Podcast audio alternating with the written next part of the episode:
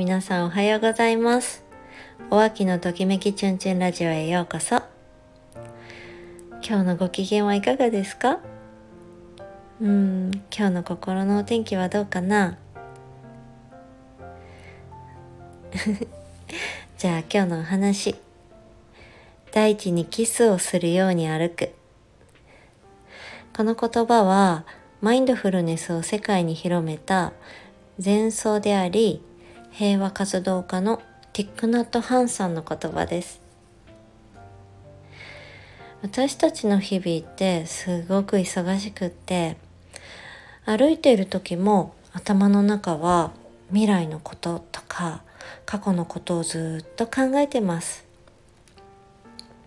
耳からは常にたくさんの情報が入ってきて目からも同じように情報が飛び込んでくる。自分で見ようとしなくても向こから飛び込んできちゃうんですよね。でそれらがまた頭の中に回ってぐるぐるぐるぐる。まるで上半身だけで生きてるようなそんな日々を過ごしています。マインドフルネスって今の自分に気づくこと。今の心や体の状態に気づいているっていうことです。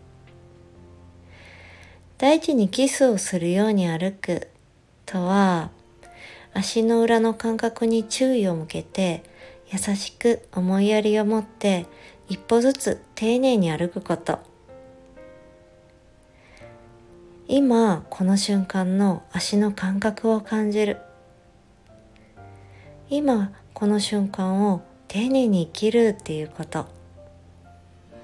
それってすなわち自分を大切に扱う。今を大切に生きるっていうことですね。今通勤されてる方も家の中にいる方も今から踏み出す一歩。うん。あとね朝起きて初めの一歩を大地にキスをするように歩いてみるのはどうですか？今日も素敵な一日を。いってらっしゃい。頑張ってね。